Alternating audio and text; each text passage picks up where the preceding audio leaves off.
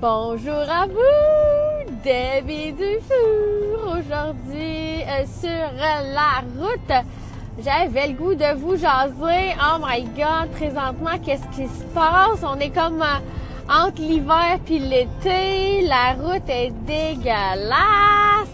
Là, hier, il y avait des blizzards. C'était comme, ouais, c'est le bon moment. Je vais pouvoir commencer à faire des portes amicales. Je vais pouvoir être en feu, euh, enlever le manteau d'hiver, puis là, boum, ce matin, hier soir, la grosse neige, la grosse affaire, dégueulasse. En tout cas, au Québec, là, c'est pas facile, hein? On n'est jamais sûr que l'été ou l'automne ou le printemps est arrivé. Hein, il n'est pas pour rien que l'expression s'appelle euh, en avril, ne te découvre pas d'un fil, hein? Parce que ça se peut que dans la même journée, il y ait deux températures. là, il y en a d'entre vous qui se disent mon Dieu, Debbie est super positive d'habitude. Qu'est-ce qui se passe avec elle? Là, t'as même quasiment regardé la personne à côté de toi pour y dire, mon Dieu, c'est quoi, bien négative?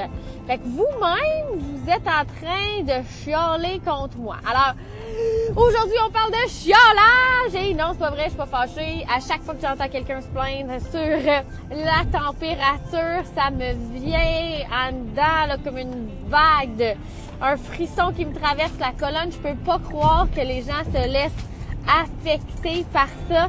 Donc, euh, être le plus proactif possible versus réactif, pour moi, c'est tellement important. Puis, je pense que le chiolage est euh, un poison pour la vie. Alors aujourd'hui, le sujet du jour, c'est tout simplement de tourner ce négatif-là en positif euh, d'essayer de voir le verre à moitié plein. Et trop souvent, ça va être pour des niaiseries qu'on va se laisser, euh, on va se laisser affecter par euh, ce genre de commentaires. Même de nous-mêmes envers nous-mêmes, on s'auto-sabote. Alors, ça va être parce que tu as pogné un peu de trafic, ça va être parce que ça ne tente pas, toi, d'attendre dans une ligne d'attente. Tu mérites euh, de passer tout de suite. Parce que dans la vie, on a comme l'impression qu'il y a beaucoup de choses qui nous est dû, puis à l'ère du euh, numérique, malheureusement, on est conditionné à ce que tout soit vite, vite, vite, vite, comme c'est jamais arrivé dans l'histoire auparavant. Euh, rappelez-vous de l'époque où on devait appeler quelqu'un, lui laisser un message sur sa boîte vocale et attendre qu'elle revienne, puis que ça soit le bon timing pour qu'elle nous rappelle. Et jamais on aurait cru qu'un jour, on lui aurait envoyé un pager. Ah oui, oui, il y a eu une époque où on avait des pagers. Euh, et que euh, elle devait se trouver une boîte euh, de téléphone public pour nous rappeler quand on travaillait sur la route. Pour ceux qui ont travaillé sur la route à cette époque-là, ils s'en rappellent. Dans les dernières années, les gens ont de plus en plus des téléphones portables, des téléphones intelligents. Et euh, maintenant, quand je t'appelle puis tu réponds pas, là, t'es mieux euh, à la seconde près d'avoir répondu parce que même les messages n'existent plus. Je vais t'envoyer un, message texte si je suis mieux de pas voir le mot lu à côté si t'es pas en train de me répondre. On est rendu là, on est rendu dans l'immédiat, dans le facile, dans du accessible. On se casse même plus la tête pour penser plus loin que le bout de notre nez. On a toujours le Google au bout des doigts. L'information est euh, très, très, très, très, très proche C'est un positif dans plein de choses quand on veut s'éduquer, quand on veut euh, aller chercher des informations importantes. Euh, on n'a pas besoin d'aller à la bibliothèque, hein, ça c'est le fun. Mais euh, ça fait que notre patience est devenue tellement mince qu'on en est désagréable pour les gens de notre entourage. Je vise personne en particulier, c'est juste que c'est un sujet qui me tient beaucoup à cœur parce qu'on me demande toujours, Debbie, toi, Qu'est-ce qui fait que tu es toujours le spark de vivre, que tu es toujours heureux, toujours euh, euh, souriante, happy, en feu? De où vient ton énergie? Puis je suis presque convaincue euh, que si je me mets à analyser tous les détails, ça vient du fait que ben je me laisse pas affecter par les circonstances dans la vie, puis je focus sur le positif, puis j'essaie de rentabiliser les choses que j'aurais le goût de chialer dessus en faisant quelque chose de de euh, rentable avec mon temps.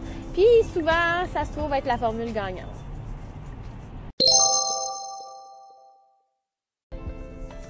Alors aujourd'hui, si on veut se libérer euh, de euh, notre chiolage ou on veut se libérer des gens qui ne sont pas capables de se débarrasser de leur chiolage, euh, parce que vous avez compris que plus qu'on se tient avec des gens comme ça, plus que nous-mêmes on va se laisser aller vers ce genre de comportement.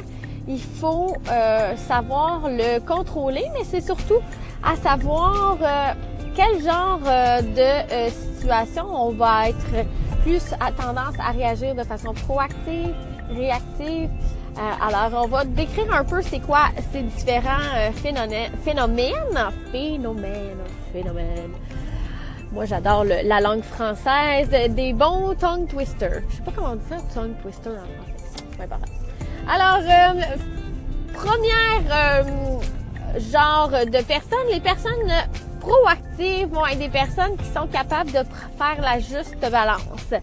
Donc, euh, réagir de façon proactive serait, euh, il y, a une situation X, j'arrive euh, à la pharmacie, je voulais juste aller déposer ma prescription et recevoir mon médicament et partir. C'est un exemple bidon.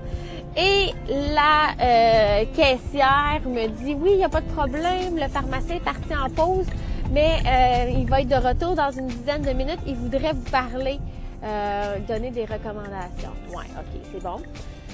Déjà, ça débalance mon horaire. Là, on est comme un peu stressé parce que là, on regarde l'horaire. Quelqu'un de proactif ferait Ah bon, ben je vais aller en profiter pour aller chercher ce que j'ai besoin dans la pharmacie, qui calcule normalement un 5, 6, 7, 8 minutes, que quand je vais revenir, je vais être zen parce qu'il va me rester juste une minute ou deux à attendre. Quelqu'un de réactif va se mettre à s'inquiéter. Et là va se mettre à capoter que euh, là c'est peut-être euh, pas un bon moment. Là ils vont ils vont tout de suite se mettre à se fâcher ils vont se mettre à soupirer ils vont se contaminer entièrement souvent c'est très très très physique ça prend beaucoup, beaucoup, beaucoup euh, d'énergie. Euh, ça tire dans le fond tout le jus one shot. Euh, juste parce que on s'énerve, on se met dans un état où on n'est pas zen. Puis quand on n'est pas zen, on réfléchit pas de la bonne manière. Alors, si j'avais pensé à rentabiliser le temps ou avoir le côté positif de la chose, je ne, euh, je ne suis pas en train d'avoir une expérience euh, euh, qui m'amène vers le haut. Donc, je me fais automatiquement draguer down. En français, ça serait je me fais tirer vers le bas juste par ma, ma façon de réagir. Faut juste te rappeler que ça prend beaucoup d'énergie pour pouvoir prendre un recul, voir le big picture. Est-ce que c'est vraiment grave présentement que ça va prendre 10 minutes avant que le pharmacien arrive? La réponse souvent c'est non. C'est juste nous-mêmes, on n'est pas capable d'attendre parce qu'on est euh, brainwashé à être dans l'efficacité euh, à tout prix.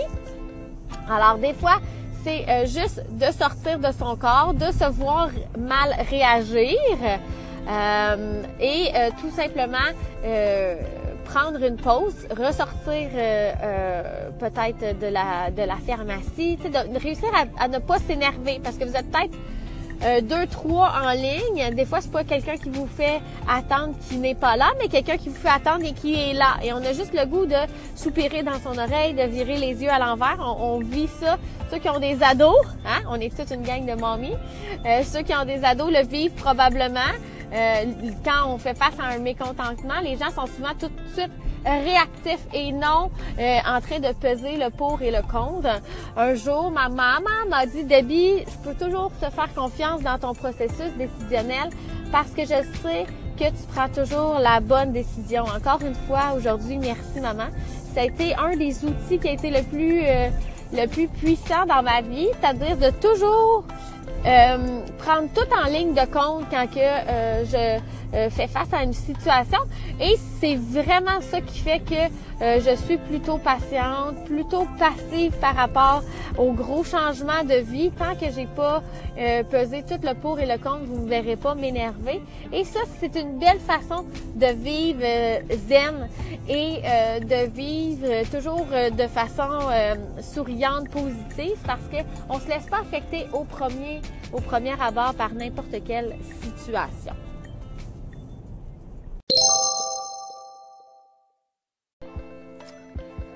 Dans le fond, moi, je suis croyante. Si on se base sur le principe euh, que euh, dans la vie, il ne se passe rien pour rien, je crois que peut-être si tu t'as pogné du trafic puis que t'étais pas supposé, ben on pourrait peut-être appeler ça la main de Dieu. Oui, la main de Dieu. Ceux qui sont pas croyants peuvent appeler ça un signe de la vie, mais moi je suis convaincue que euh, il y a comme un, espèce de schéma dans l'univers qui est euh, déjà tracé, puis tu es supposé vivre certaines choses, puis euh, certaines circonstances vont arriver sur ton chemin pour t'apprendre des choses et que on doit tirer le son de chacune des situations de notre vie si je me base là-dessus, je ne peux pas vivre sans la gratitude. La gratitude est la base de la vie. Tu fais partie des chanceux. Parmi les milliards d'espèces sur la planète, tu es un humain. Et un humain, tu as toutes les possibilités dans la vie. Tu as toutes les possibilités, même on fait partie des plus chanceux en Amérique du Nord de vivre avec une qualité de vie extraordinaire, d'avoir un toit sur notre tête, de manger à tous les jours. On fait partie des vraiment des gagnants et je peux dire qu'on appellerait ça la loterie de la vie. ok? Alors moi, je suis convaincue que le Seigneur conspire pour que tu réussisses alors, c'est sûr que c'est vraiment être dans l'ego de penser que toi, toi, toi, tu mérites, euh, tu mérites mieux. Pourquoi tu n'aurais pas la gratitude pour qu'est-ce que tu as, point barre, avant même de te mettre dans une situation de rage, de frustration ou tout simplement de dégoût d'une situation que tu es en train de vivre, vois donc ça comme une opportunité de remplir des choses que tu avais mis sur la glace de faire une pause pour réfléchir, de faire un moment où on, va s'asseoir avec notre nous-mêmes et qu'on va prendre le temps de remercier euh, toutes les choses positives qu'on a dans notre vie, puis que ça, finalement, ça devient comme un détail, ça devient comme ça devient comme tellement pas important quand tu comprends tout le positif que tu as dans ta vie avant de te rendre ce petit négatif-là.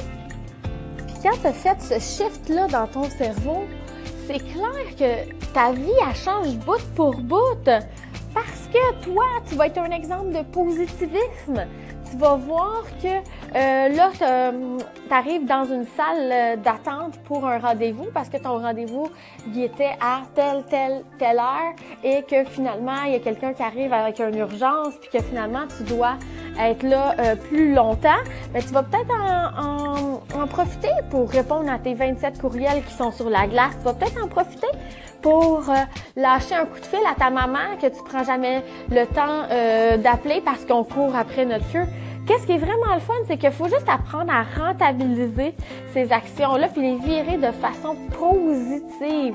Et que dans le fond, on va apprécier tous les petits moments de comprendre que je suis en contrôle de tout va me libérer. Si je te disais que par ton exemple, tu vas contaminer ta famille vers le positif parce que toi, tu vas savoir maintenant le reconnaître chez les autres et pouvoir outiller ton entourage à être aussi dans un feel good. Si toi et ton entourage familial, vous êtes toujours dans un feel good, bien, vous allez contaminer tous les gens que vous allez croiser sur votre chemin. Puis on peut te dire que ça va affecter ton travail, ça va affecter tes rencontres familiales, tes rencontres entre amis, tes rencontres dans la société d'aujourd'hui? Au DMV, quand tu vas aller chercher quelque chose à sac, excusez-moi, que tu vas aller chercher ton permis, ton papier, tes affaires, tu vas être gentil avec la caissière, même si elle n'a pas nécessairement les ressources pour te répondre aussi facilement que tu aurais aimé, parce que tu es en contrôle, tu es plus zen. Puis c'est tellement, tellement important. Moi, peut-être que euh, vous allez sentir que je suis un imposteur de vous dire ça, mais je crois sincèrement que c'est une des clés du succès de comprendre que je suis responsable. Puis si je feel euh, pas good, ben j'affecte tout le monde. Peut-être toi, tu pourrais me partager, ça serait quoi ton meilleur truc euh, pour pouvoir feel good en tout temps?